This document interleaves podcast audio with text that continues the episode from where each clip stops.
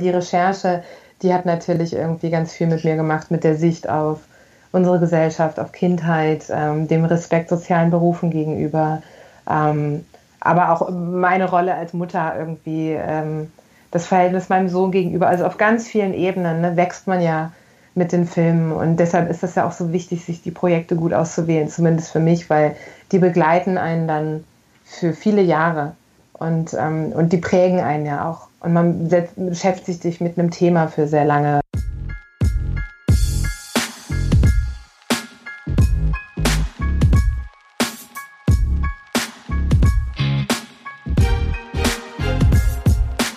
Hallo und herzlich willkommen zum Mo Models Podcast, dem Podcast, bei dem wir inspirierende Frauen zu ihrem Leben, ihrer Karriere und dem, was sie auf dem Weg gelernt haben, interviewen.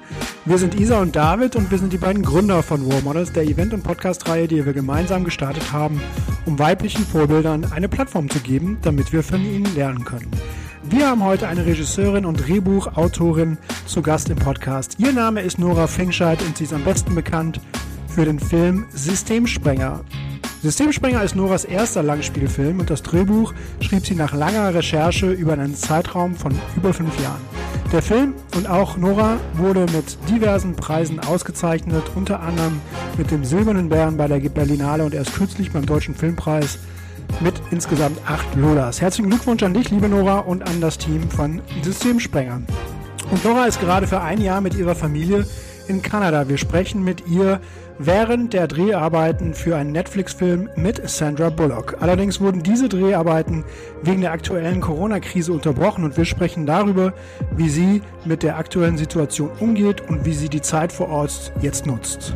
Nora nimmt uns mit hinter die Kulissen, wie es zu ihrem aktuellen Filmprojekt mit dieser Starbesetzung kam und teilt mit uns, was eine Regisseurin macht und welche Verantwortlichkeiten damit einhergehen. Wir sprechen sehr viel über das Handwerk des Drehbuchschreibens, über das Regieführen, über die Unsicherheit, über die Zweifel und auch um den Umgang mit Druck und der Vereinbarkeit ihres Berufes mit der Familie.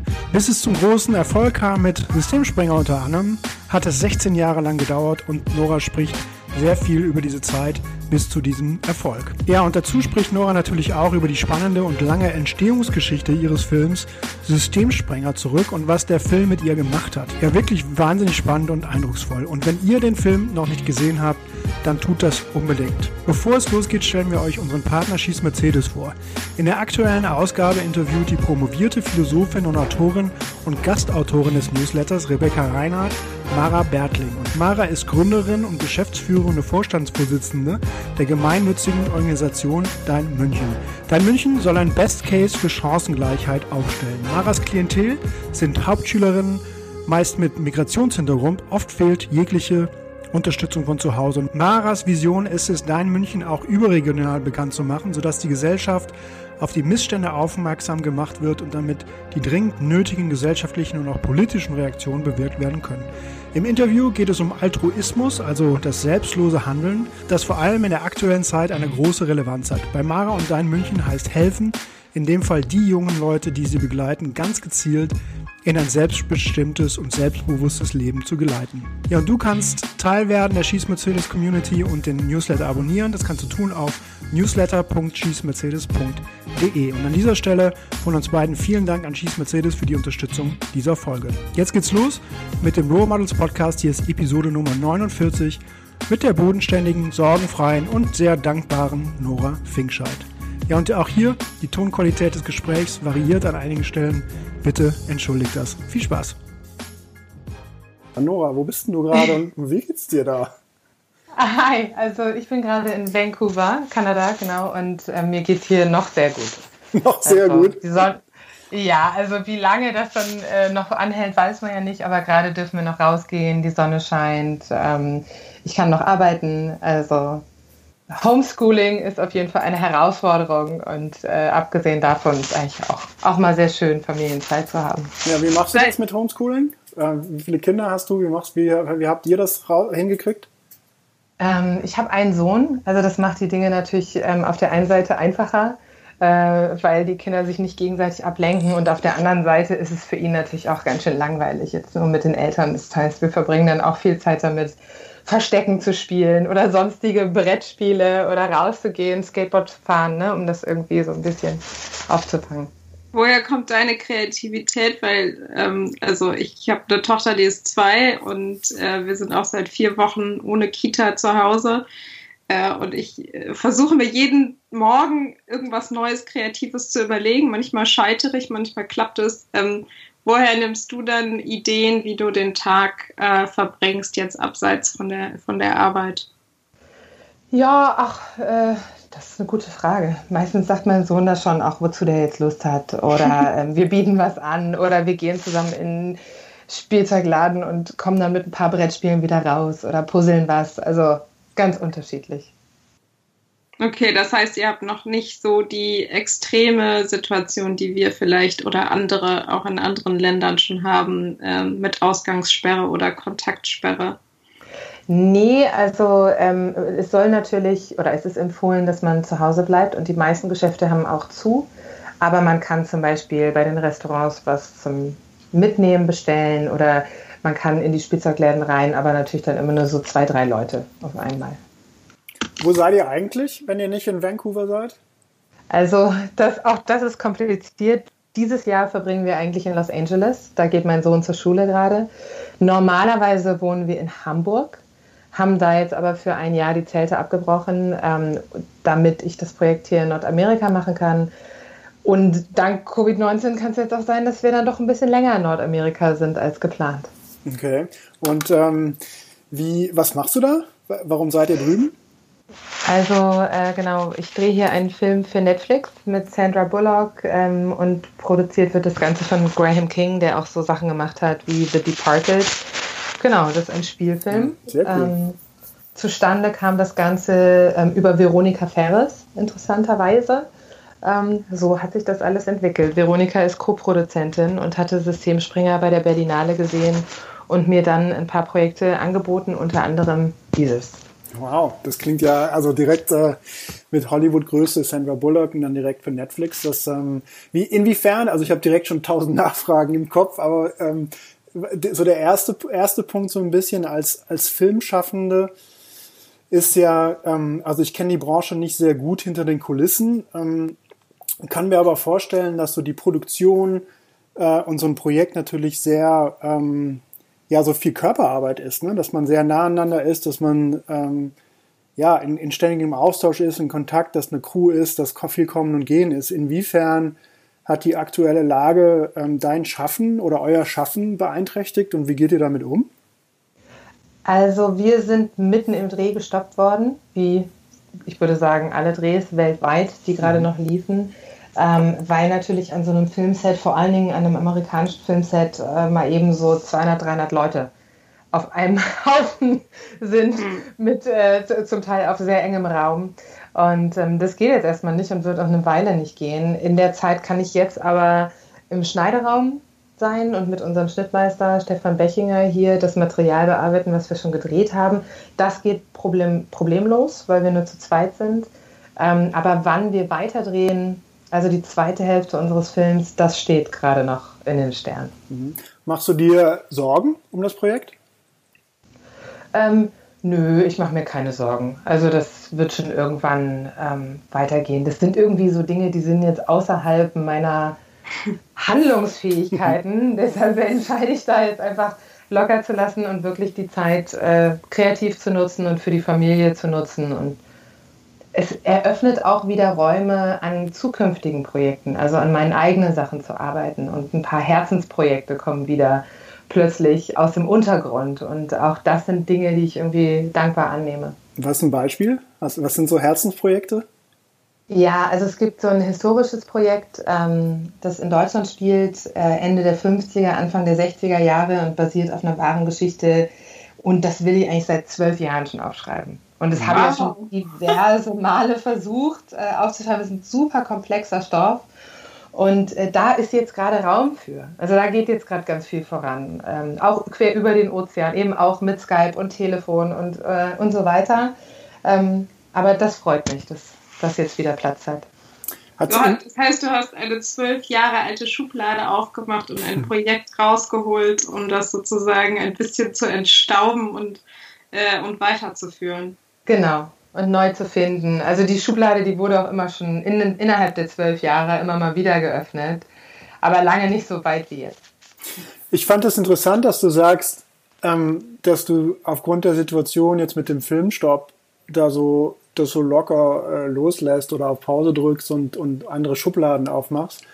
Ist das, ist, das, ist das generell so, dass du jemand bist, die gut loslassen kann oder gut akzeptieren kann oder gut mit aktuellen, also mit Dingen, die außerhalb deiner Kontrolle ist, gut umgehen kann? Weil das klingt so, also es, es, also es klingt so, ne, wenn so eine Produktion mit Sandra Bullock für Netflix mit 300 Leuten am Set, das klingt wie so ein Riesendruck auch, ne? Also, oder kann ich mir so vorstellen. Und wie, wie balancierst du da diese, dieses Projekt und der Druck dieses Projektes mit dem, mit der Gabe oder mit dem Talent loslassen zu können? Ja, also ich habe, glaube ich, so einen ganz guten Verdrängungsmechanismus. Ähm, ich kann das irgendwie einfach ausblenden, den Druck, und mich dann wirklich im Kleinen einfach auf die Sache konzentrieren. Und natürlich mache ich mir dann Sorgen, ob die Szene gut wird oder nicht, die wir am nächsten Tag drehen. Ähm, aber nicht mit dem großen Druck im Hinterkopf, wie viele Leute das dann eventuell irgendwann sehen, sondern tatsächlich, weil ich einfach eine besonders gute Szene erschaffen möchte. Mhm. So. Ähm, das heißt, ich bin, glaube ich, schon sehr kontrollfreakig unterwegs, was die Dinge angeht, auf die ich Einfluss habe. Und die anderen Sachen, die versuche ich einfach loszulassen und zu denken, die fügen sich schon irgendwie. Hast du dir das irgendwie angeeignet oder ist es also wenn das so jemand hört und sagt, ich habe das von Nora gehört, die hat einen super Verdrängungsmechanismus, den will ich auch haben. Wie, wie, würdest, wie, würdest du, wie würdest du jemandem das beibringen? Das weiß ich nicht. Ich glaube, das ist tatsächlich irgendwas. Ähm, ja, das weiß ich auch nicht, woher das kommt. Also das ist mit Sicherheit über die Jahre noch ein bisschen gewachsen, weil man sich ja auch an den Druck gewöhnt. Und ähm, der ist ja auch über die Jahre auch im ganz kleinen Rahmen immer mehr gestiegen. Ne? So die allerersten Kurzfilme bei der Filmarche, die wurden dann erstmal Filmarche intern geschaut und ähm, da kannten sich irgendwie noch alle. Das war im vertrauteren Rahmen. Und dann bin ich nach Ludwigsburg gegangen auf die staatliche Filmhochschule und da stieg der Druck schon massiv an, weil plötzlich eben Fernsehredakteure, Professionelle aus der Branche, Dozenten äh, die Filme gesehen und beurteilt haben, doch andere Kommilitonen. Also da war auch schon viel, viel Druck. Und dann der Schritt raus aus der Filmschule, wo es dann wirklich darum geht, werden die Projekte jetzt gefördert oder nicht. Ja? Wenn man jetzt die Drehbuchfassung einreicht, entscheidet die darüber, ob der Film überhaupt zustande kommt oder nicht. Steigt der Druck auch wieder an und irgendwie gewöhnt man sich, glaube ich, auch einfach dran. Mhm. Das heißt, du hast keine, hast du, fühlst du noch äh, unterschiedliche Level an Druck oder ist das der gleiche Umgang mit, mit Druck, egal in welchem Kontext der stattfindet oder sich ja. ergibt. Doch, ich fühle schon noch so ein bisschen unterschiedliche Level. Also ich werde dann, wenn ich über das große Ganze nachdenke, auch kurz nervös und dann entscheide ich, das bringt mir jetzt nichts und dann, dann schiebe ich es einfach wieder weg. Also wenn ich da wirklich ans Set gehen würde morgens und drüber nachdenke über die Dimensionen und auch das Geld und das Risiko, was dahinter steht, ja und das Risiko, was auch die Leute für mich eingegangen sind. Also der Graham King, der Produzent, der seine Hand dafür ins Feuer gelegt hat, dass jetzt sozusagen äh, diese Nachwuchsregisseurin aus Deutschland, die nicht mal Muttersprachlerin ist, die richtige ist, die jetzt diesen Film inszeniert, da denke ich lieber nicht drüber nach, sonst wird mir nämlich schlecht. Ja, das, ich finde das ein, guter, guter, äh, gutes Sprungbrett in die Frage, die, die schon seit, ähm, die ich schon am Anfang an ähm, äh, des Gespräches schon im Kopf habe, ist, Du hast eben so im, fast schon im Nebensatz so erwähnt, du bist in Kanada und ähm, nimmst für Netflix eine, eine Serie auf äh, mit Sandra Bullock und ähm, wer dich da hingeführt hat, ist Veronica Ferres. So wie, wie, also ich glaube so, jede Filmschaffende, jeder Filmschaffende äh, in der Branche, egal wo, stellt sich gerade vor, wie, wie kommt man da hin, wie schafft man das, wie macht man das? So, ähm, also wie, wie können wir uns vorstellen, dass du äh, am Set mit Sandra Bullock stehst und Ver Veronika Ferres euch da ähm, äh, zusammengebracht hat mit, äh, mit der Crew, mit der Produktion. Kannst du uns da ein bisschen zu der Entstehungsgeschichte da ein bisschen ähm, was erzählen? Ja, also ähm, Veronika hatte den Film auf der Berlinale gesehen und mich danach angeschrieben, ob wir uns mal treffen wollen, dass sie gerne mit mir zusammenarbeiten äh, würde. Und dann trafen wir uns und dann muss man ja erstmal gucken, was für Stoffe interessieren dich, was für Stoffe interessieren mich und wo kommt man zusammen. Und ähm, dann schickte sie mir eben so verschiedene Ideen von Projekten, an denen sie arbeitet. Und eins davon war eben das Projekt Unforgiven, ähm, was ja eine Art Drama-Thriller ist und um eine Frau geht, die nach vielen, vielen Jahren aus dem Gefängnis wieder rauskommt und ihre kleine Schwester sucht. Und es war eine Geschichte, die mich sehr berührt hat und ich dachte auch natürlich irgendwie Sandra Bullock abgefahren. Wäre jetzt, ähm, fand ich irgendwie eine ungewöhnliche Rolle für sie auch. Und habe dann natürlich gesagt, klar kannst du den Amerikanern mal meinen Film weiterschicken. So, das war ja erstmal sozusagen die erste Hürde.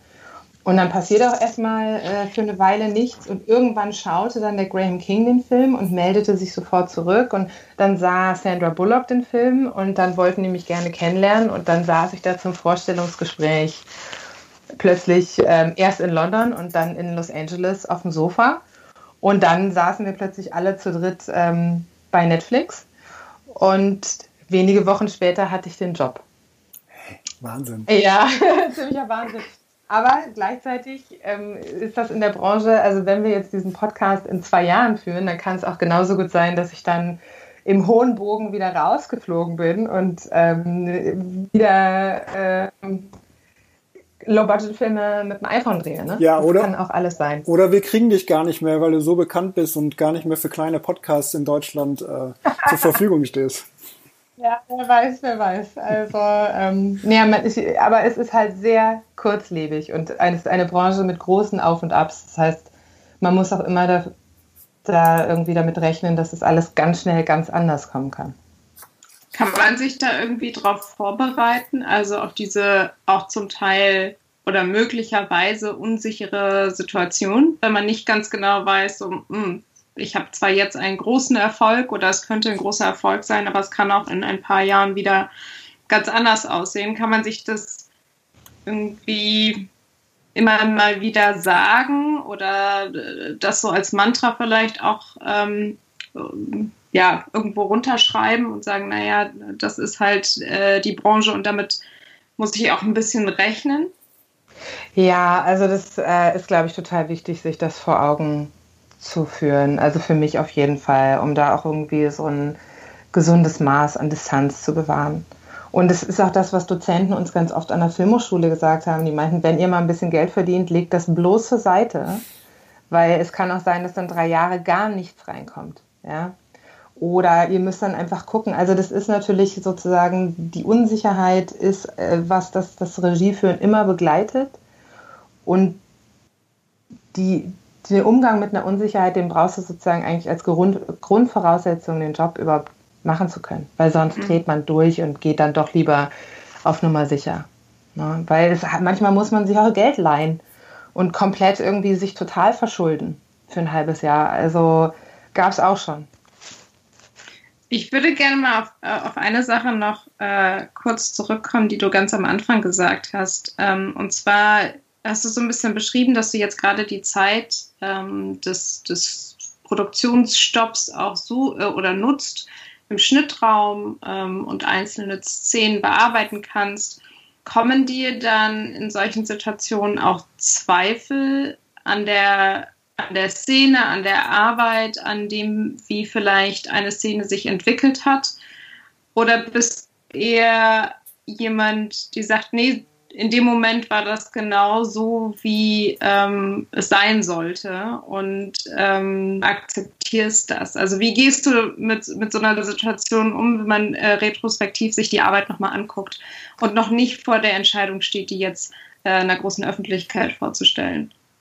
Ja, also die Zweifel gehören auf jeden Fall dazu und ähm, die sind aber dauerhafter Begleiter in jedem Stadium des Filmemachens. Also das bleibt auch bis zum Schluss. Also es wäre jetzt sogar so, jetzt wenn ich alte Filme sehe oder Filme, die schon fertig sind, dann gucke ich mir die immer noch an und denke so, oh Gott, also das hätten wir aber besser machen müssen und ob das wirklich so ideal war und was wäre gewesen, wenn. Und ich glaube, da drin liegt auch ein Motor, auch beim Schreiben sich zu denken, kann man die Szene nicht irgendwie besser machen oder sich äh, natürlich beim Dreh, also die Dinge immer wieder in Frage zu stellen und sich eigentlich nie darauf auszuruhen, ähm, das zumindest für mich funktioniert das so.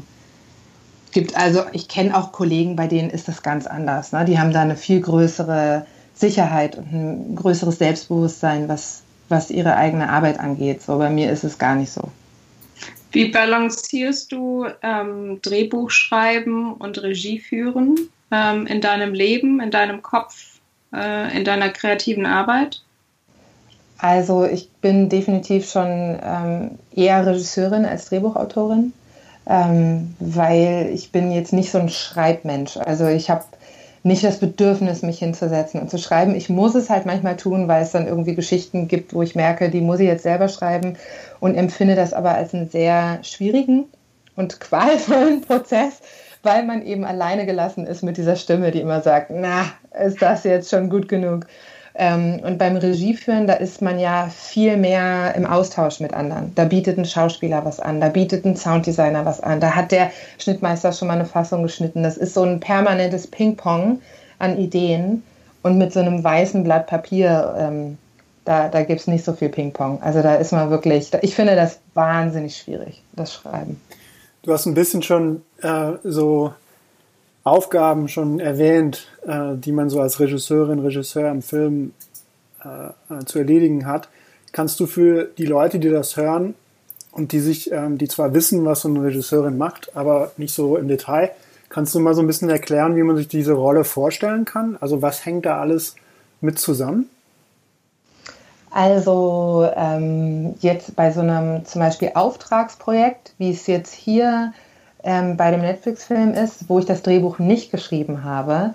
Da kommt man dann eben als Regie irgendwann dazu und kann dann noch so ein bisschen seinen Senf zum Drehbuch geben. Das wird dann eventuell noch eingearbeitet oder nicht. Ähm, dann bespricht man natürlich ganz eng äh, zusammen mit den Produzenten, wie man sich diesen Film vorstellt. Und dann kommt so die wichtigste Arbeit, das Casting. Also, dass man als Regie die Schauspieler mit auswählt. Das macht man natürlich auch nicht alleine. Da gibt es dann einen Caster oder eine Casterin, die Vorschläge macht. Ähm, je nach Bekanntheitsgrad gibt es dann auch Castings mit den Schauspielern. Aber das ist sozusagen eine ganz, ganz wichtige Arbeit, ähm, die Besetzung. Und dann geht es weiter, dass man zum Beispiel mit dem Szenenbildner oder der Szenenbildnerin ein Konzept für die Räume oder die Raumgestaltung des Films entwirft und mit dem mit der Kostümbildnerin oder dem Kostümbildner dann eben die Kostüme und ein Farbkonzept zu den jeweiligen Figuren.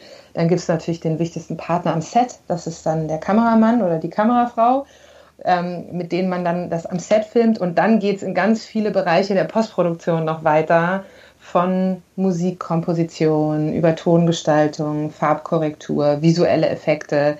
Also man dirigiert quasi ein Orchester. Ja, das, das genau dieses Bild hatte ich auch im Kopf, ne? dieses Orchestrieren von so ganz vielen Gewerken, ähm, die dann, die dann dieses, äh, ne, diese anderthalb Stunden auf der Leinwand produzieren oder erschaffen. Und ähm, also von dem, von den anderthalb Stunden oder zwei Stunden, die man dann sieht, ist ja, da gibt's ja noch Stunden mehr an, an Material und, ähm, und was von verschiedensten Menschen so äh, zusammengeführt wurde. Wie kann man sich so vorstellen, was klingt so ein bisschen wie so eine Generalistin. Ne? Also inwiefern, also du, du orchestrierst verschiedene Gewerke als Generalistin und musst aber auch, bist ja am Ende verantwortlich für das Endprodukt und hast natürlich in jedem Bereich, ob das jetzt Kostüm, Bild, Set, Musik ähm, etc. ist, natürlich eine, eine Meinung auch oder, oder eine Vision auch, die du, die du erfüllen möchtest. Wie, wie balancierst du dieses Generalisten-Spezialisten? Ähm, Spagat ne, ähm, in, so einem, in so einem Orchester? Ja, ich muss vor allen Dingen halt gucken, dass die Dinge zusammenpassen. Mhm. Also ähm, manchmal frage ich mich auch, braucht es eine Regie überhaupt? Also es gibt schon so Momente, wo ich denke, helfe ich den Leuten jetzt wirklich irgendwie oder, äh, oder nicht. Und dann gibt es aber auch Momente, wo ich denke, doch, weil es muss auch irgendwie zusammenpassen. Also würde man jetzt einen Film drehen, komplett ohne Regie, dann könnte das vielleicht gut gehen, aber es könnte auch totales Chaos werden, wo einfach jeder irgendwie so sein Ding macht, worauf er oder sie dann ähm, ja, hinaus will in dem Moment, ohne das große Ganze zu sehen. Ja, es klingt so ein bisschen, als würdest du alle Talente ähm, zusammenbringen, also Spezialisten in ihrem Bereich und diese Talente dann orchestrieren und vertraust eigentlich generell den, den Spezialisten und liegst halt einfach als Dirigentin darüber und schaust, dass, dass wirklich die Nuancen oder die Details dann zusammenpassen. Kann man sich das, äh, kann man sich das so, also ist das fair? Ja, ja, ja, total. Total. Also ich könnte zum Beispiel nie so eine Kamera führen. Ich würde total durchdrehen am Set, wenn ich irgendwie so eine, so, also wenn ich wirklich filmen müsste, mhm. weil das zum Beispiel eine Situationsverantwortung ist, die mir echt schwer fällt. Also das muss man ja bei der Filmhochschule müssen wir alle mal andere Aufgaben machen. Und wenn du derjenige bist, der in dem Moment die Kamera verschwenkt, wo die Schauspieler gerade ihren großartigen Moment haben, du hast ihn irgendwie nicht eingefangen oder dann ist es unscharf oder so. Das würde mich zum Beispiel, der Druck, der würde mich, glaube ich, echt ähm, fertig machen. Also da, da dirigiere ich lieber das große Ganze und dann, ähm, ja, oder ich könnte auch nicht Schauspielerin sein. Also das ist zum Beispiel auch so ein Beruf, wo ich denke, Wahnsinn, also wie man sich das irgendwie freiwillig geben kann. Aber es gibt Leute, die gehören einfach vor die Kamera. Also die müssen da sein. Kannst du diesen Moment des, ähm, oder diesen, du hast es vorhin äh, gesagt, es gibt manchmal Momente, wo du äh, fragst, braucht es eigentlich eine Regie? Regie? Ähm, kannst du das an bestimmten Situationen festmachen? Also wie muss das Orchester funktionieren, ähm, dass die Rolle des, der, der, Regisseurin oder des Regisseurs vielleicht in den Hintergrund rückt? Oder kannst du dich an ein paar Situationen erinnern, wo du wo, wo, wo bestimmte Puzzleteilchen vielleicht besonders gut funktioniert haben? Ähm, mit oder ohne Regie jeweils. Mhm. also es gibt, das ist natürlich, das sind alles diese harten Evaluationen im Schneideraum. Also es gibt natürlich Momente, wo ich merke, die Schauspielerin wollte eigentlich was spielen oder der Kameramann wollte es auf eine Weise filmen, wie das eigentlich sich richtig angefühlt hat. Und dann kam ich dazu mit meinen Regieanweisungen und habe sozusagen auf eine Entscheidung gepocht, die falsch war. Und dann sehe ich es mit Abstand im Schneiderraum und denke, was habe ich da eigentlich gemacht? Also ich habe ja gar nicht dazu beigetragen, dass die Szene besser wurde, sondern sie wurde schlechter. Jetzt müssen wir das hier irgendwie retten. Das sind natürlich die Momente, wo ich mir dachte, so, oh Gott, hätte ich mal auf die Leute gehört. Ja, weil die haben alle schon auch einen sehr guten Instinkt oder einen Grund, warum sie ähm, ihren Beruf machen. Und dann gibt es natürlich andere Momente, wo ich das Gefühl habe, eine Szene wird mit den vielen Takes immer besser und man sieht wirklich, wie sich das in, was entwickelt und arbeitet mit, dann, mit den letzten zwei, drei Takes. Und dann denke ich natürlich, ja, doch ganz gut, dass es die Regie gibt. Also geht, geht in beide Extreme. Was, was glaubst du unterscheidet gute Regie von großartiger Regie? Uff, Radikalität, glaube ich. Also, erklär, also, erklär das ja, Wort Radikalität in dem Zusammenhang mal. Ja, also tatsächlich die Filme, die mich wirklich, wirklich über Jahrzehnte begeistern, die haben oft schon was. Die sind einfach nicht nur gut inszeniert. Also es gibt eine sehr gute Regie ja auch oft in, bei Serien oder auch bei Fernsehfilmen oder sozusagen. Aber die Regie, wo ich wirklich denke, so, oh Gott, ja, also was war das denn für ein Werk? Ähm, die, da haben die Filme oft was sehr Eigenes und was sehr Radikales an sich. Und das ist dann meine persönliche Definition von großartiger Regie, aber das definiert wahrscheinlich jeder für sich auch anders. Völlig okay. Was sind das für Werke, wo du sagen würdest, die haben, die haben äh, diese Radikalität ähm, wirklich gelebt oder gezeigt?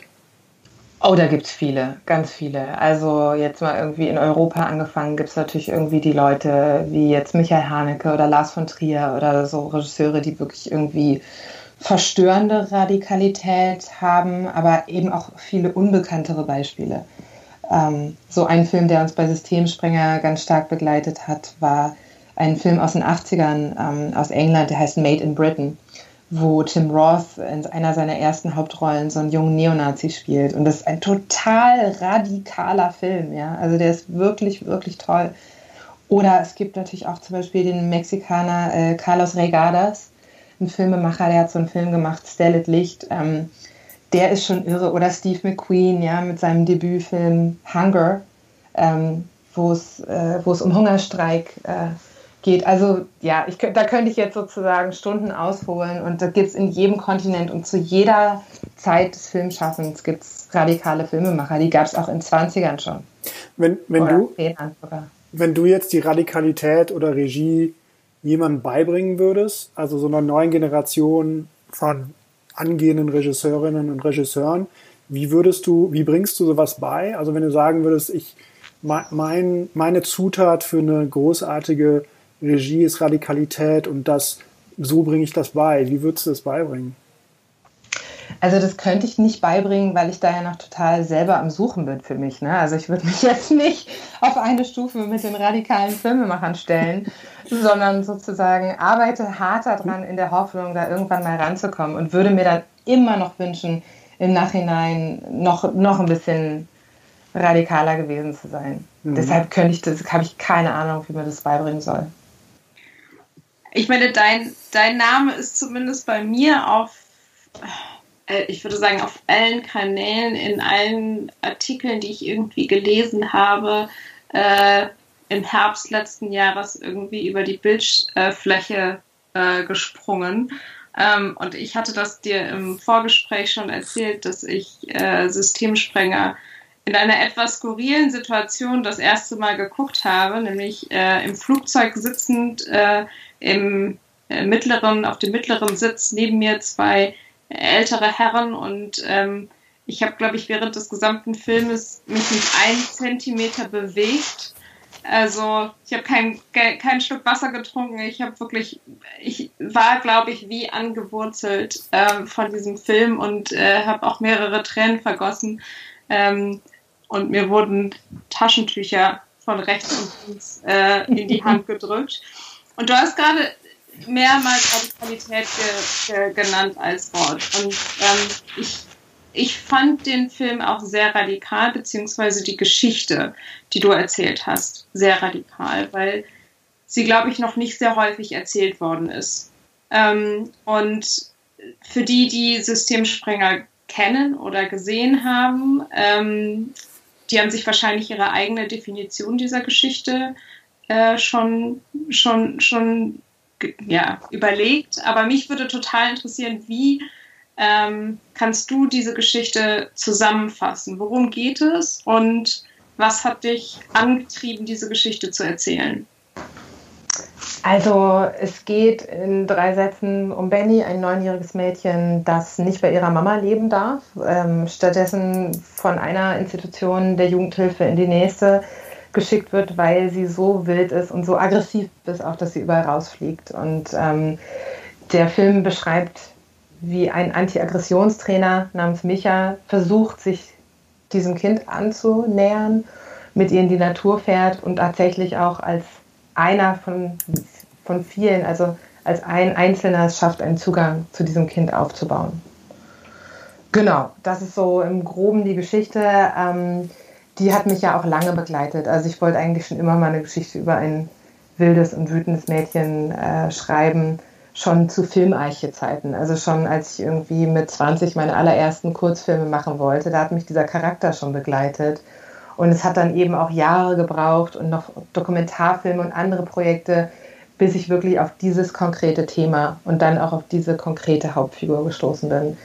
Aber was mich da so lange dran begeistert hat, ist einfach dass ich das Gefühl hätte, irgendwie, das muss man mal erzählen, das habe ich so noch nicht gesehen äh, im Kino. Und ich dachte mir, das ist bestimmt ein interessantes Gefühl, auch als Zuschauer, dass man so mitgerissen wird von einer Energie, die einem aber gleichzeitig auch irgendwie Angst macht und die einen an die Grenzen bringt. Und ähm, ich wollte es schaffen, dass man um eine Hauptfigur fürchtet, aufgrund ihrer Selbstwillen. Also dass man sozusagen den, die Antagonistin und die Protagonistin als eine Figur ver bindet und nicht das Gute und das Böse hat und dann muss Gut gegen Böse kämpfen. Ich, also ich, wie gesagt, mir ist der, mir ist der Film so, äh, so aktuell irgendwie in Erinnerung. Ähm, vor allem dieser, dieser, also dieser Streit ist es ja nicht, sondern äh, dieses Gegeneinander, was ich zumindest gefühlt habe, zwischen ich weiß gar nicht, wie ich Benny einschätzen soll. Ähm, und aufgrund ihrer Wildheit, aufgrund auch äh, zum Teil ihrer Aggressivität und auf der anderen Seite diese weiche Seite, die sie ja auch, ähm, gerade wenn sie da mit, äh, mit Micha, dem äh, Anti-Aggressionstrainer äh, im Wald ist, ähm, diese weiche Seite oder dieses Kindliche dann auch zeigt. Ähm, wie hast du dich an diese Geschichte herangetastet? Also war der Charakter von vornherein klar für dich und hast du drumherum äh, die Umgebung dann geschaffen oder wie bist du an diese, an diese sehr komplexe ja auch Geschichte rangegangen? Also der Charakter war schon in groben Zügen lange klar.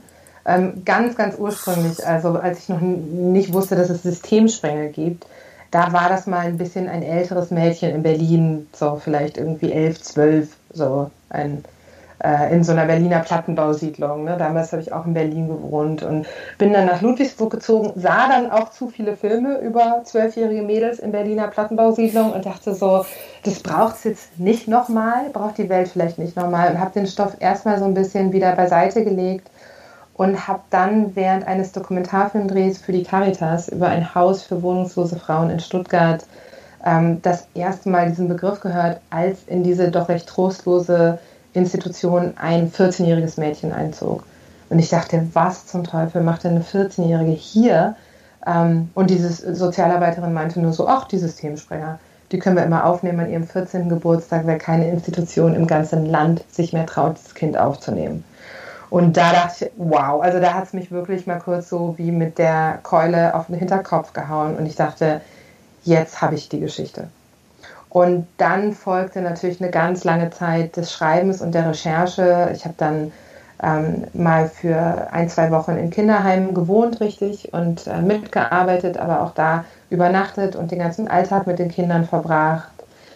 Habe in einer Kinder-Jugendpsychiatrie mitgearbeitet, in einer Inobhutnahmestelle, ähm, bestimmt so 60, 70 Fachgespräche noch geführt und eben immer versucht, diese Balance hinzukriegen zwischen Recherche und Schreiben.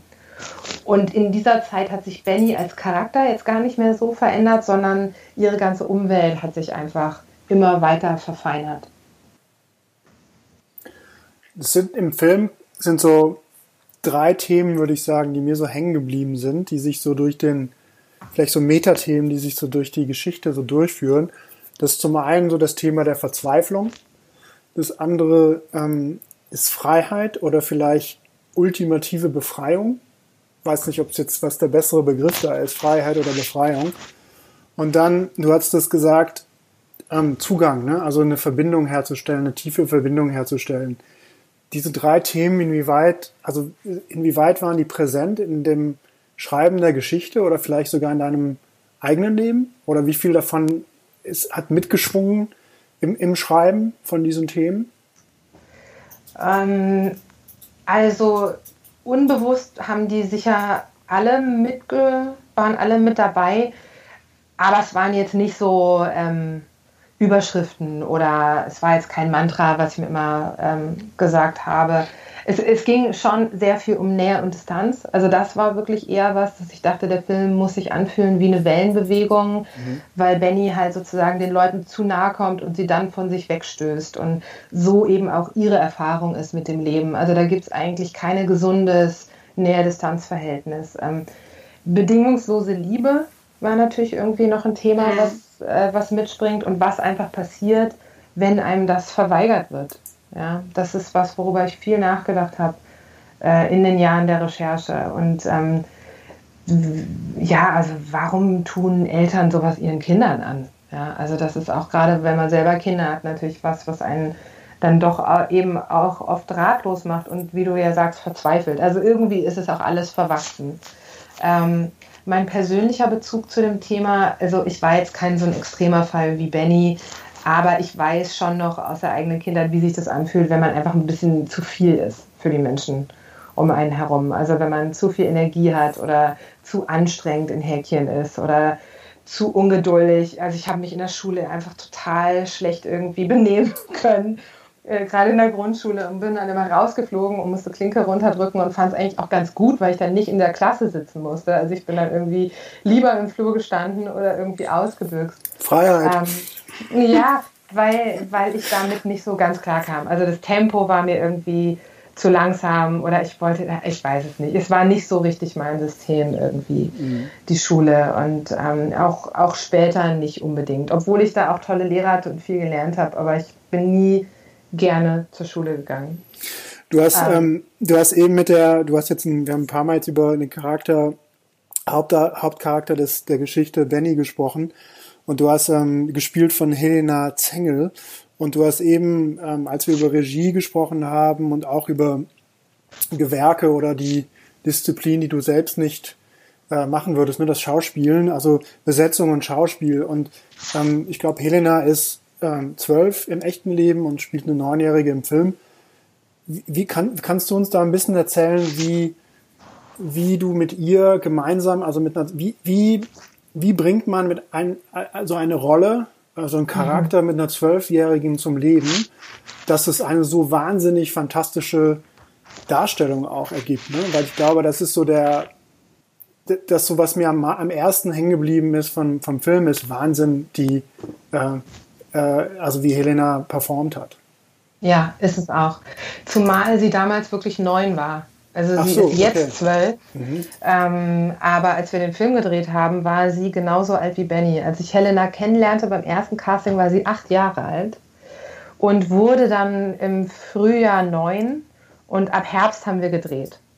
Also ähm, das war auch irgendwie ganz gut. Also sie hatte dadurch irgendwie eine gute Verbindung mit Benny, als dann Benny im Auto sagt, ich bin neun, drei Viertel.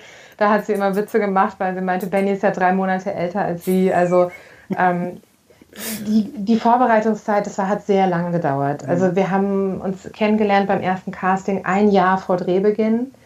Ähm, und dann hat sie erstmal das Drehbuch gelesen mit ihrer Mama, damit die beiden sich überhaupt überlegen sollen, wollen die überhaupt zu einer zweiten Castingrunde kommen. Also ich wollte jetzt keine falschen Erwartungen schüren und das Kind ähm, damit locken, dass sie denkt, sie kriegt eine Hauptrolle in einem, ich weiß nicht, Bibi und Tina mäßigen mhm. Film oder als Prinzessin oder so und dann kommst du plötzlich mit dem Skillspringer-Drehbuch. Ja, ja, ja. ähm, also sie las das ganze Drehbuch und das Drehbuch hat auch die komplette Geschichte inklusive aller harter Szenen. Also es war sozusagen, der Film ist zu 95 Prozent das Drehbuch. Und da wurde gar nicht mehr so wahnsinnig viel improvisiert oder dazu gedichtet. Ähm, Sie las das, hatte dann ganz viele Fragen und wollte das immer noch spielen. Und ihre Mama hatte natürlich auch ganz viele Fragen an mich. Also, wie gehst du damit um und wie fängst du das auf? Und so begann eigentlich recht früh unser gemeinsamer Dialog, der sich auch komplett über die ganze Zeit, die ganze Vorbereitung, den ganzen Dreh immer so weiter durchgezogen hat. Also, ähm, wie geht's Helena heute nach dem Dreh und was steht morgen an und so. Das waren immer gemeinsame Gespräche als wir dann gesagt haben, wir machen den Film zusammen, haben wir angefangen, ähm, sehr, über sechs Monate so ein bis zweimal die Woche uns zu treffen. Und manchmal haben wir einfach nur über Benny gesprochen und versucht, die Unterschiede herauszuarbeiten. Also nicht wie bei erwachsenen Schauspielern zu gucken, was sind die Gemeinsamkeiten, sondern hier war es mir vor allen Dingen wichtig, äh, Benny und Helena ganz weit voneinander zu separieren damit sie die nicht durcheinander bringt und damit sie Benny nicht nach Hause nimmt nach dem Drehtag. Ähm, das heißt, manchmal haben wir Listen gemacht, ja, wie reagiert Helena jetzt und wie würde Benny reagieren. Und dann war sie bei den Castings für die Erwachsenen dabei. Also immer, wenn ich jemanden gefunden hatte, der meine Favoritin oder mein Favorit war, dann durften die mit Helena spielen. Und dann konnte ich natürlich schauen, wie ist die Energie da, aber gleichzeitig hat sie dann Stück für Stück Bennys ganzes Universum kennengelernt. Und ähm, sie hat zum Beispiel Bennys kleinen Drachen auch mit ausgesucht. Und wir haben zusammen auch Klamotten in Secondhand-Läden gekauft für Benny. Also wir hatten ganz viel Vorbereitung. Und als wir dann angefangen haben zu drehen nach sechs Monaten, da wusste sie eigentlich schon genau, da konnte sie wirklich in einer Sekunde rein und raus aus der Rolle. Also sie konnte dann wirklich äh, festgebunden werden, was ganz Dramatisches spielen. Und dann hat man gesagt, fünf Minuten Pause. Und dann sprang sie durch den Flur ja, und machte Witze und spielte irgendwie äh, mit Albrecht, äh, der den Micha spielt. Und dann sozusagen zum Dreh selber vielleicht noch ein paar Worte. Also der Film wirkt ja jetzt sehr krass in zwei Stunden, ähm, komprimiert, ist aber aufgeteilt in 70 Drehtage. Also wir haben den quasi in 70 kleinen Bröckchen gedreht, über fünf Monate mit nochmal drei Wochen Pause. Wir haben immer versucht, die Tage abzuwechseln. Wenn mal ein sehr anstrengender Tag war, dann war der nächste Tag irgendwie eher ruhig oder was Lustiges oder so. Ähm, wir haben immer am Abend vorher geprobt, sodass sie genau wusste, was kommt auf sie zu und sie hatte dann Ruhe, um die ganzen Fragen zu stellen und ähm, kam nie ans Set und wusste nicht, was passiert. Und dann haben wir auch noch immer Tagebuch geschrieben, nach jedem Drehtag. Also miteinander uns hingesetzt und ähm, eine Seite darüber geschrieben, was haben wir heute gedreht und wie war es und was hat Spaß gemacht und was hat keinen Spaß gemacht. Das sogenannte Bärchenbuch. Ja. Und dann gibt es natürlich noch viele Details, aber ich will euch jetzt auch nicht langweilen. Aber so nee, im Groben weit. Langweilt, langweilt uns absolut nicht, weil das fand ich eine faszinierende, das war so die erste Frage, die mir in den Sinn kam, nachdem ich den Film geschaut habe, ist so, wie, wie schafft man als Regisseurin und Drehbuchautorin eine Verbindung ähm, mit, mit einer Neunjährigen, um dann so eine Rolle zu spielen. Ne? Weil das ist jetzt so, für diejenigen, die den Film jetzt noch nicht gesehen haben oder gesehen haben, es gibt einige Szenen, wo man so als Zuschauer denkt, wenn das jetzt ein normaler Film gewesen wäre, zwischen Anführungszeichen, dann wäre ähm, ne, dann wäre nach, nach dem ersten Bobbycar an die Tür schmeißen die Szene beendet. Aber bei euch geht's um vier Bobbycars an die, an die, an die Tür. Ne, bis, das ja. die, bis das die Scheibe bricht. Also du, ihr habt es so wie auf einem, ne, ähm, auf einem Marshall Recorder würde man auf 10 drehen und ihr habt es auf 12 hochgedreht. Ja. Also wie, wie, wie, wie schaffst du das dann mit Helena, das hinzukriegen, dass eine Extremität reinkommt, ohne dass es ähm, auch überdreht rüberkommt oder falsch oder fake? Weil das ist ja so eine, eine da ist eine Rawness drin, die fühlt sich sehr authentisch und echt an und real an. Ja, also ähm, in, zu, zum Beispiel an der Szene haben wir echt äh, lange gedreht und es einfach immer weiter gesteigert und haben dann auch, auch gesagt, Benny hat Superkräfte, ja. Also hier kein Erwachsener schafft, dich in die Schule zu zwingen. Also zeig, zeig dir mal, wer hier sozusagen äh, wen, wen zu was zwingen kann, ja. Und haben eher immer versucht, so positiv daran zu gehen. Also dass wir dachten so, die können dir gar nichts, weil ähm, du bist stärker als die. Also zeig denen es auch. Und dann hat sie gesagt, alles klar den zeige ich jetzt. Und ähm, dann ist es natürlich auch eine ganz großartige Leistung von unserem Schnittmeister, ja, ähm, der dann das so, also der, wir hatten 120 Stunden Rohmaterial und da ist ein zweistündiger Film bei rausgekommen. Das heißt, das ist ein Drehverhältnis von 1 zu 60, ja. Ähm, pro Minute Film gibt es quasi 59 Minuten die nicht da drin gelandet mhm. sind. Und die Momente, die er dann zusammengeführt hat, sind eben genau die, die nicht zu krass sind, aber ja. krass genug. ja, so. weil ich fand das so, das ist die zweite Szene, ne? das habe ich vergessen zu sagen, das ist die zweite Szene im Film und die das erste Mal, als mir die Kinnlade runtergegangen ist und ich fand, hat den Ton gesetzt für den, für den Film. Ähm, ja. Deswegen fand ich das so interessant zu sehen, wie, wie sich das auch durchzieht, ne? dieses, ähm, einfach diese, äh, wie sie diese Rolle, den Charakter so aktivieren kann, ähm, ja, ohne dass es irgendwie übertrieben wirkt, fand ich. Ähm, das ist echt eine, eine wahnsinnsdarstellerische Leistung, aber ich glaube auch eine Leistung äh, von deiner Seite als Regisseurin, das, das, ähm, das zum Leben zu bringen. Ich würde gerne auf einen Punkt nochmal eingehen, den du vorhin gesagt hast. Ähm, also auch äh, auf, die, auf die super enge Zusammenarbeit zwischen dir und, und, und Helena. Inwieweit hat sie dir auch neue Perspektiven auf Benny gegeben? Also du hast davon gesprochen, dass ihr euch immer hingesetzt habt und das Tagebuch geschrieben habt oder sie Fragen gestellt hat, die Mutter Fragen gestellt hat. Inwieweit hat ähm, sozusagen Helena als Schauspielerin ähm, dir nochmal andere Punkte oder Perspektiven auf den Charakter Benny gegeben? Also, oder beeinflusst im Sinne sehr, von ja, also sehr viel ähm, und sehr viele ähm, und gleichzeitig ist das immer der Prozess. Also das, ähm, das hat sie gemacht, aber das haben auch alle erwachsenen Schauspieler gemacht und das ist eigentlich auch das Schöne.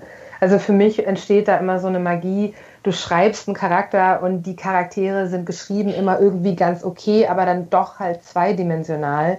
Und dann kommt plötzlich ein echter Mensch und macht sich den Charakter zu eigen. Und das ist dann Albrecht als Micha oder Gabriela Maria Schmeide als Frau Baffanet oder Lisa Hagmeister als die Mama oder jeder von, also jeder aus dem ganzen Ensemble und bringt plötzlich eben so eine Tiefe und so eine Dreidimensionalität mit und dann entdeckt man gemeinsam ganz neue Sachen und plötzlich machen Szenen viel mehr Sinn oder eben auch keinen Sinn mehr oder so. Und äh, genauso war das mit Helena auch. Also das Arbeiten mit ihr war wirklich in großen Teilen auch wie mit einer professionellen Schauspielerin. Ähm, und das ist mit Sicherheit auch, äh, kommt daher, dass sie damals äh, leistungssportmäßig Eiskunstlauf gemacht hat. Also sie kannte total das Prinzip von trainieren, trainieren, trainieren, trainieren, Wettkampf. Ja? Und beim, beim Filmset ist es ja dann Proben, Proben, Proben, Proben drehen. Und mhm. ähm, außer dass man ein paar mehr Chancen hat zu drehen. Also man kann Takes wiederholen, man hat nicht diese eine Wettkampfchance.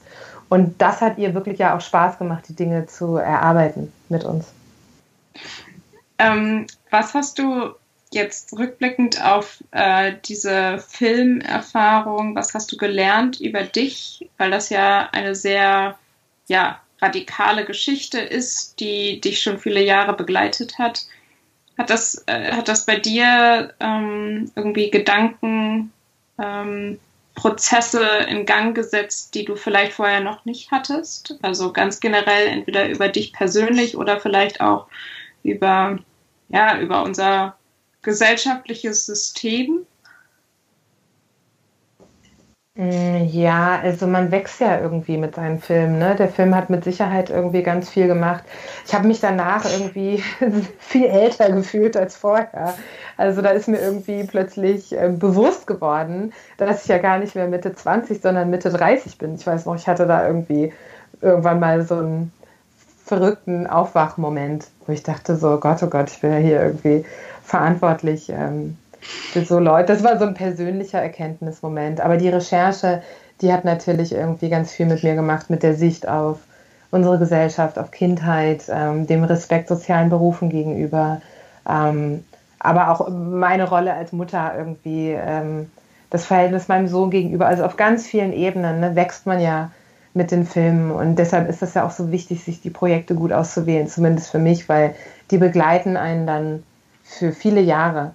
Und, ähm, und die prägen einen ja auch. Und man setzt, beschäftigt sich mit einem Thema für sehr lange. Also das ist jetzt zum Beispiel gerade wieder so eine Frage, die ich mir stelle. Ne? Was sind wirklich die, die, Themen und die Geschichten, mit denen ich mich jetzt jahrelang beschäftigen möchte?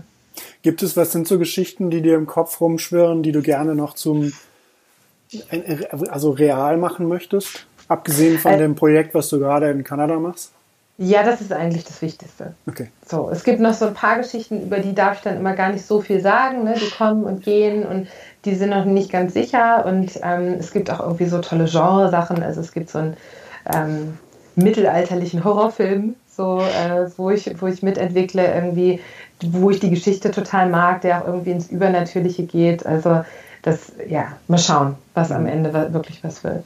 Du bist ja als ähm, Regisseurin in Deutschland ähm, also ich habe jetzt keine wissenschaftliche Übersicht der Branche, aber ich würde mal schätzen, auch eine sehr männerdominierte äh, Branche ähm, und, und eine der wahrscheinlich wenigen, eher wenigen Frauen, die Regie führen in, in Deutschland oder, oder europaweit. Wie siehst du, wie schätzt du die Lage ein? Also wie, wie ist so deine Sicht? Wie, ähm, wie, ist der, wie ist der Status quo? Was muss sich noch verändern? Welche Rolle siehst du da für dich? Ähm, in der Branche als Vorbild für andere Frauen? Puh, also ich glaube, ich habe auch keine ganz genauen Zahlen, aber das Verhältnis ist schon noch extrem ungleich. Ähm, und da gibt es dann auch große Unterschiede. Zum Beispiel machen noch sehr viele Regisseurinnen einen ersten Film, aber dann nicht unbedingt einen zweiten und einen dritten. Also und ähm, die Verhältnisse sozusagen in der etablierten Fernsehwelt sind auch nochmal andere als äh, in der Arthouse-Welt, in der ich mich ja bewege. Das heißt, über die ganzen Bereiche vom etablierten Fernsehen und so, da habe ich nie was äh, mit zu tun gehabt bisher und da kann ich auch gar nicht so richtig viel sagen, woran es genau liegt, an welchen Strukturen. Ich weiß nur, da wird sehr viel drüber gesprochen und da gibt es auch tolle Initiativen, um Regisseurinnen zu stärken. Und ähm, ich persönlich denke da aber gar nicht so viel drüber nach sondern habt einfach wieder diesen Verdrängungsmechanismus, über den wir schon sprachen, und mache halt einfach Filme sozusagen. Und die sind eben über jetzt 16 Jahre inzwischen einfach Stückchen für Stückchen immer größer geworden. So.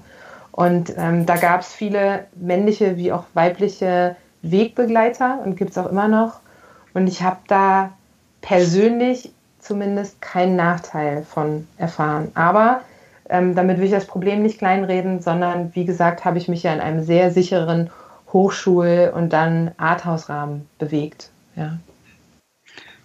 Es gab ja und gibt immer noch die Diskussion ähm, darüber, dass äh, gerade Frauen in der, in der Filmbranche weniger Geld bezahlt wird oder die Gagen niedriger sind. Ähm, hast du das Gefühl, dass sich da äh, vielleicht auch durch den medialen Effekt aus den letzten Jahren was geändert hat? Ist das Diskussionsthema bei neuen Projekten? ähm, vielleicht auch nur im Hintergrund, aber ähm, kann sich dadurch vielleicht auch in der Branche etwas bewegen? Ich denke, dass sich da auf jeden Fall was bewegt. Also durch die ganzen Initiativen, die ja fast global äh, diskutiert werden. Ja? Und ähm, ich persönlich, wie gesagt, auch hier kann ich wieder nicht richtig mitreden, dadurch, äh, dass Systemsprenger ja ein absolutes Low-Budget-Projekt war. Das heißt, da hat jetzt keiner von uns irgendwie viel Geld mit verdient.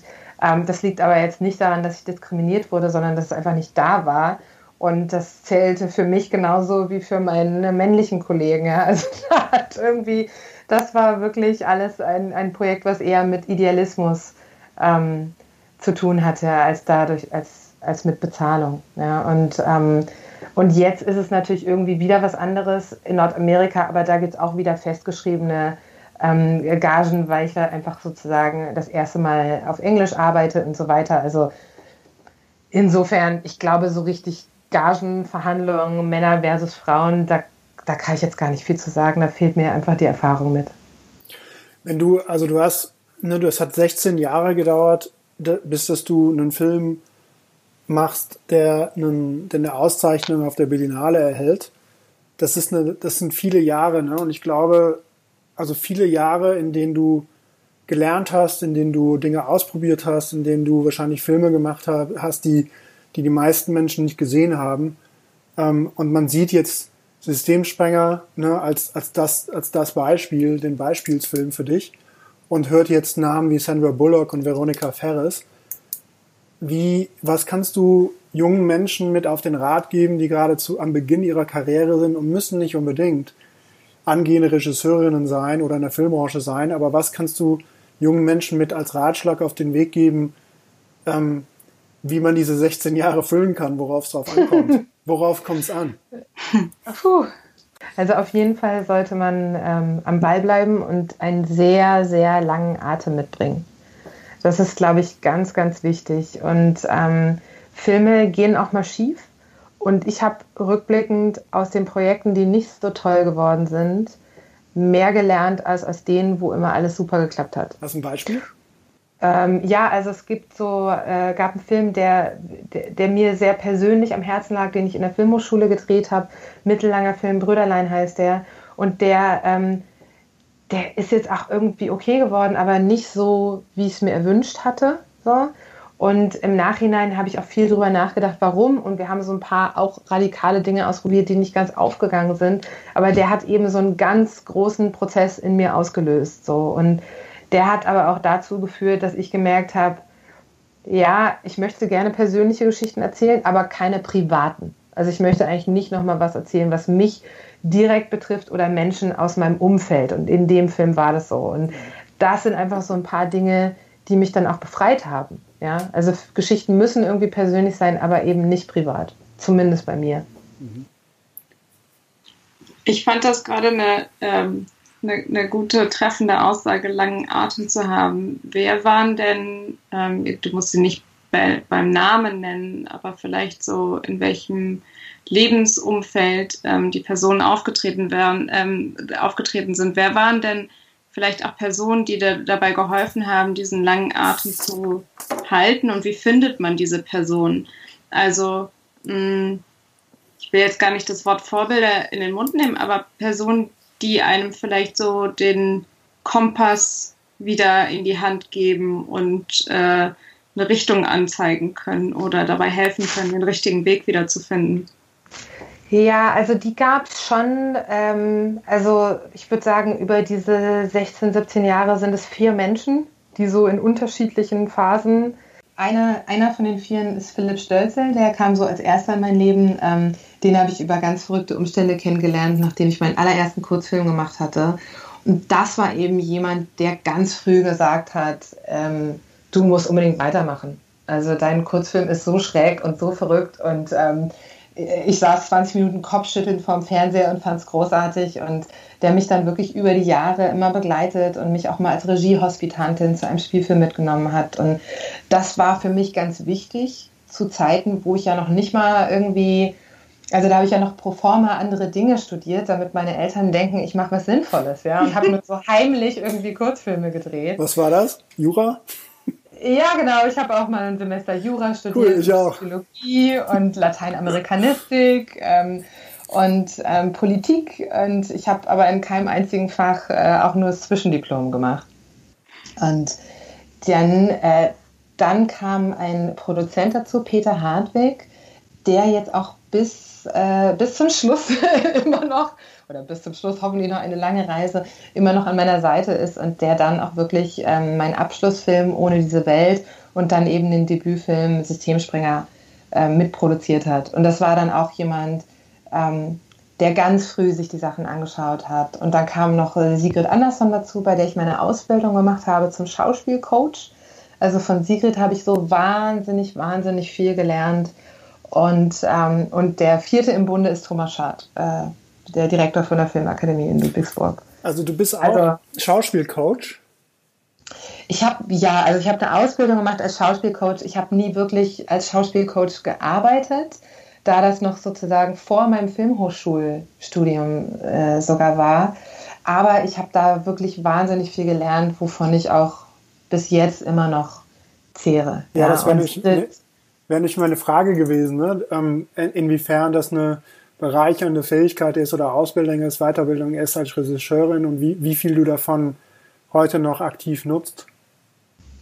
Ganz viel. Also das ist, äh, das ist eine ganz wichtige Sache, weil man einfach den Beruf des Schauspielers oder die Tätigkeit, was tut jemand da eigentlich und wie nutzt er eigentlich seine Gefühle und seinen Körper und die Fantasie und all das ein bisschen besser versteht ähm, und dann vielleicht auch besser Inspiration bieten kann als wenn man sich jetzt einfach nur denkt, so, oh Gott, warum spielt er sie oder er oder sie das denn nicht hier so, wie das jetzt sein muss und warum, warum ist das denn nicht so, wie ich das will? Ja, also so war das bei mir vorher und im Nachhinein hatte ich da einfach viel, viel mehr Handwerkszeug und viel mehr Verständnis und viel mehr Spaß und Freude dran. Mhm. Ich hatte noch eine Nachfrage zu dem, ähm, zu der, der, deiner, der Nachfrage von Isa zum Thema ähm, langen Atem halten. In, in 16 Jahren gab es Momente, wo du aufgeben wolltest und was hast du da gemacht? Ja, also da gab es, glaube ich, zweimal ähm, Phasen, wo ich echt dachte, so, puh, nö, ich weiß nicht, ob ich das wirklich durchhalte. Also ich weiß nicht, ob ich irgendwie, ja, weil Regie frisst einen schon auch auf. Also da hat man keine Zeit mehr für Hobbys, im Prinzip keine Zeit mehr für Familie. Also man muss sich wirklich zwingen, überhaupt äh, Freundschaften aufrechtzuerhalten, die nichts mit Film zu tun haben. Das ist so ein Beruf, der hat kein Ende. Und es geht dann auch so bis, bis man stirbt irgendwann. Also irgendwie, und das muss man wollen. Und da gibt es auch manchmal Phasen, wo man denkt, oh Gott, ich hätte gerne einfach ein Leben. Ja. Ähm, wie hast du dich dann, wie hast du dich dann aus solchen oder aus diesen zwei sehr, sehr prägnanten Momenten wieder rausgezogen? Ach, das hat einfach irgendwann wieder aufgehört. also, ich habe halt auch ehrlich gesagt keine Ahnung, was ich sonst machen könnte. Ich sehe mich jetzt auch, ich habe ja äh, keine sonstigen irgendwie Begabungen oder Interessen. Also ich dachte bei der Recherche für Systemsprenger schon, irgendwie sollte ich vielleicht doch lieber in einem Kinderheim arbeiten und was wirklich Sinnvolles tun. Ähm, aber gleichzeitig könnte ich eben diese professionelle Distanz gar nicht halten. Also in jeder Institution, in der ich war, da wollte ich mindestens drei Kinder adoptieren, mit nach Hause nehmen. Also das ist sozusagen, und diese Grundvoraussetzung, die man eben braucht für so einen sozialen Beruf, sich mit den Menschen zu verbinden und dann doch eine gewisse Distanz zu halten, um sich zu schützen, das liegt mir nicht. Ja. Waren die zwei Momente, wo, wo, wo, auf den 16 Jahren kann man die platzieren? Waren die eher so jetzt, jetzt ähm, äh, neuere Zeit oder eher distribuiert? Kannst du, willst du mehr darüber reden, über die Momente? Ähm, also das eine war schon mitten in der Filmhochschule, glaube ich. Und das andere war so kurz nach Systemspringer Dreh. Kurz nach Dreh? Ja. Mhm. ja. Okay. Was war da? Weil, weil es so eine anstrengende Zeit war oder so ein anstrengender Dreh oder was war der Grund? Genau, also das waren schon einfach wahnsinnig anstrengende Jahre und nach dem Dreh bin ich wirklich fast kollabiert und lag zwei Monate krank im Bett und habe mich dann schon sehr, sehr ernsthaft gefragt, äh, ob es das wirklich wert ist. Aber dann haben wir irgendwann angefangen zu schneiden und dann kommt die Begeisterung wieder und dann merke ich, dass mich das ja auch glücklich macht. Ja, weil ich kann mir, ich stelle mir das, also wie kann man sich das vorstellen, wenn du, wenn du bei einem Debütfilm nach so vielen Jahren des Lernens, nach so viel Recherche für den Film, nach 70 Spielta ähm, Drehtagen und dann alles im Kasten ist und du dann sagst, nee, ich höre auf und dann zwei, Wochen, zwei, zwei Monate krank bist und so und dann aber trotzdem dich aufraffst und dann in den Schnitt gehst. Also was, was kann, was hast du daraus gelernt? Was können wir daraus ziehen? Was können wir daraus lernen? Also, oder was hast du gelernt daraus? Also, ich glaube, dass, dass so Phasen einfach total dazugehören. Also und ich glaube trotzdem, ja, und trotzdem sind die auch ernst zu nehmen. Also es kann auch irgendwann sein, dass vielleicht mal so eine Phase kommt und ich mich dann entscheide, ich lasse es jetzt einfach sein. Ich glaube nicht, also ich glaube sozusagen, die tiefe Liebe für Film und die Begeisterung für diesen Beruf, die sitzt zu tief und die wird immer wieder durch den Boden wachsen und irgendwie aufkeimen, aber es kann schon tatsächlich auch sein, dass ich mal sagen muss, ich muss jetzt mal ein Jahr Pause machen und mich eher ähm, der Familie widmen oder so, ja. Also genau, das ist, das ist schon, also Familie und, und Regie sind wirklich äh, ziemlich schwierig zu vereinbarende Dinge. Hm. Welche, welche, welche Mechanismen im Alltag ähm, wendest du an, um, um diese Balance zu schaffen? Außer jetzt in der, in der aktuellen Zeit natürlich ein bisschen anders, aber ähm, vielleicht, äh, wenn wir auf die letzten, weiß ich nicht, paar Monate zurückblicken, wo wir alle noch nicht in dieser neuen Realität äh, oder Normalität gelebt haben. Ja, also ich habe da jetzt noch nicht so gute Mechanismen entwickelt. Ja, also da, da ist auf jeden Fall noch Luft nach oben. Also nachts arbeiten, um zumindest irgendwie mal so ein paar Stunden am Tag wirklich Quality Time haben, ist auf jeden Fall was. Aber ich kann nicht sagen, dass mir leicht fällt. Also in meinem Kopf bin ich dann trotzdem in der Filmwelt oder versuche mich zu zwingen, dann nicht irgendwelche E-Mails zu checken oder abzuschicken oder so. Aber gut gelingt mir die Balance nicht. Also es ist einfacher, wenn ich dann wirklich mal auf Reisen gehe. Also ich war mal mit meinem Sohn und einer Freundin und ihrer Tochter zwei Monate in Argentinien unterwegs. Da waren die Kinder noch klein. Da war mein Sohn drei und ihre Tochter vier. Und das war dann zum Beispiel super. Also da waren wir wirklich mal so zwei, zweieinhalb Monate raus und dann geht es auch mit Abschalten. Aber, ähm, aber so das direkt Parallele, das finde ich dann doch echt äh, herausfordernd. Mhm. Ja, ich kenne das mit dem Nachtarbeiten. Das ist die ja. Zeit, wo man fokussiert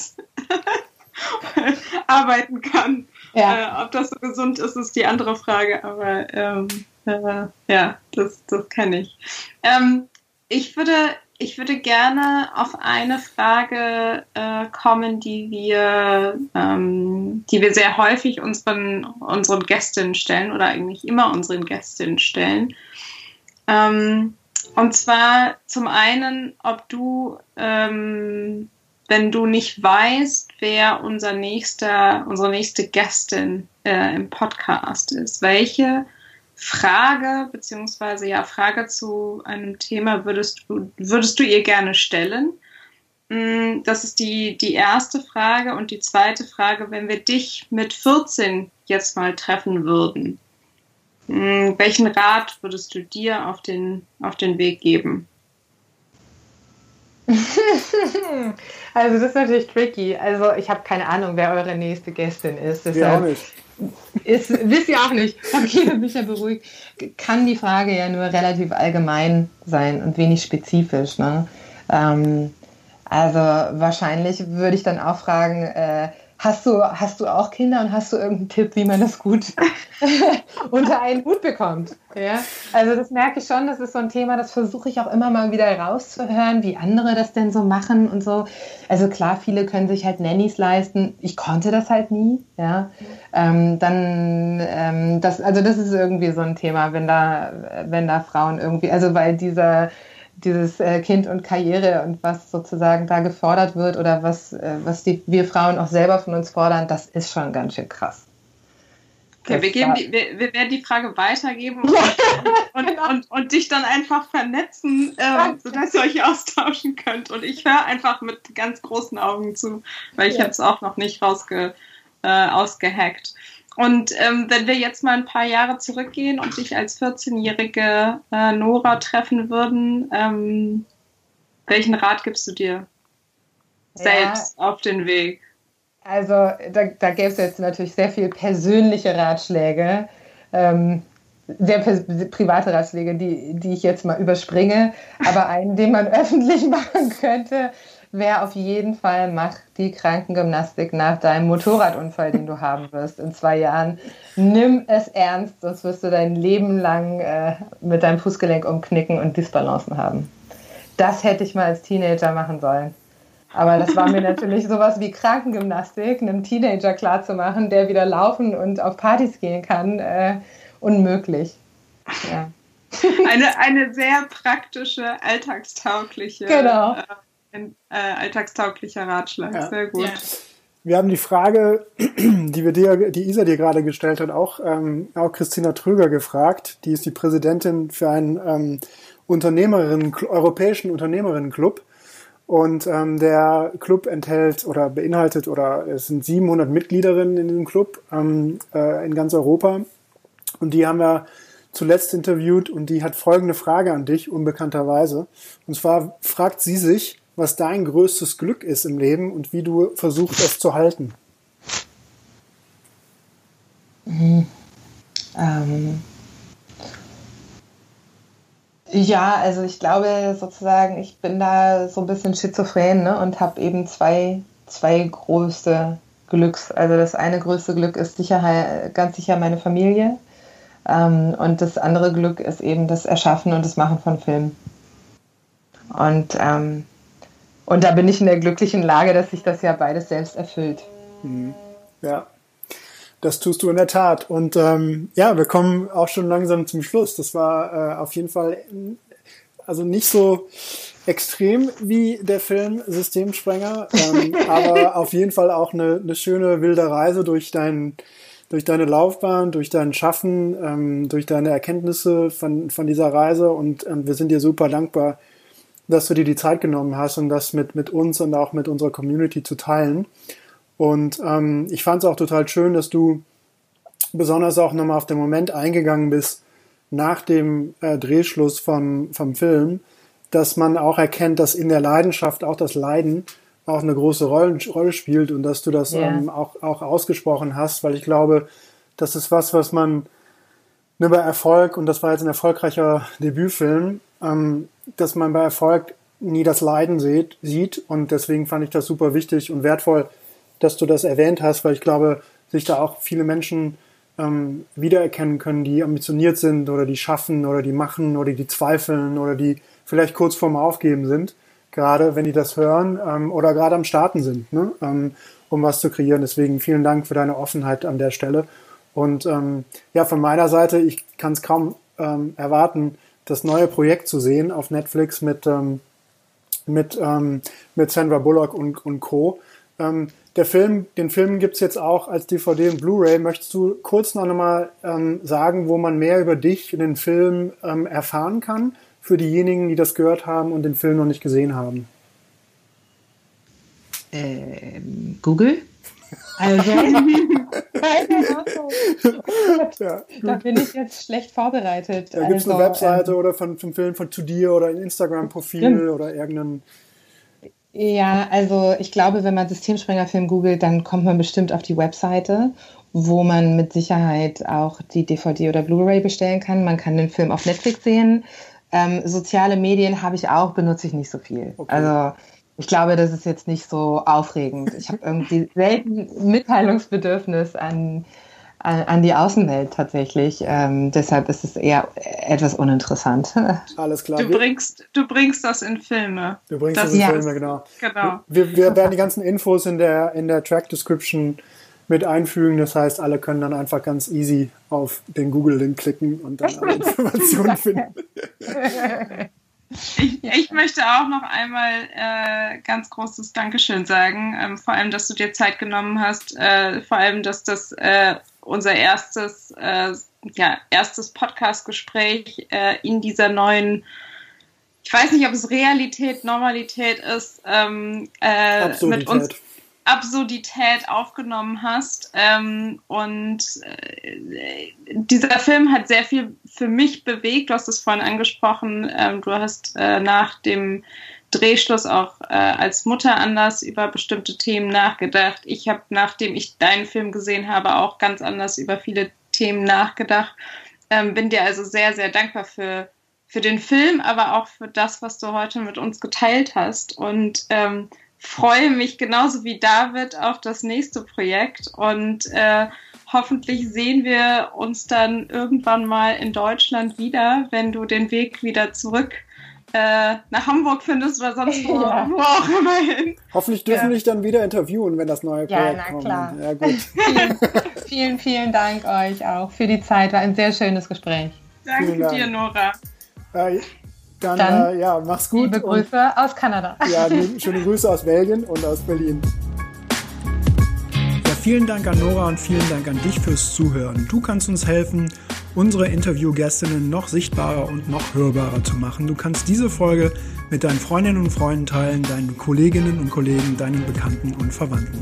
Oder du kannst diese Folge auch auf den sozialen Medien teilen. Du findest uns auf Instagram at unterstrich Models, auf Twitter at Models und unter Models auf LinkedIn. Ganz besonders freuen wir uns über Feedback und Anregungen und natürlich auch über Bewertungen und Kommentare bei Apple Podcasts. Falls dir diese Episode gefallen hat, empfehlen wir dir auch die Episode mit der Moderatorin und Journalistin Anne Will oder mit der Schauspielerin, Moderatorin und Podcasterin Palina Roginski. Also vielen Dank nochmal fürs Zuhören. Vielen Dank auch an unseren Partner Schieß Mercedes für die Unterstützung dieser Folge. Und vielen Dank an Jasmin Stokinger für die redaktionelle Arbeit an dieser Folge. Bis zum nächsten Mal. Bis dahin alles Gute. Bleibt gesund. Euer David und eure Isa.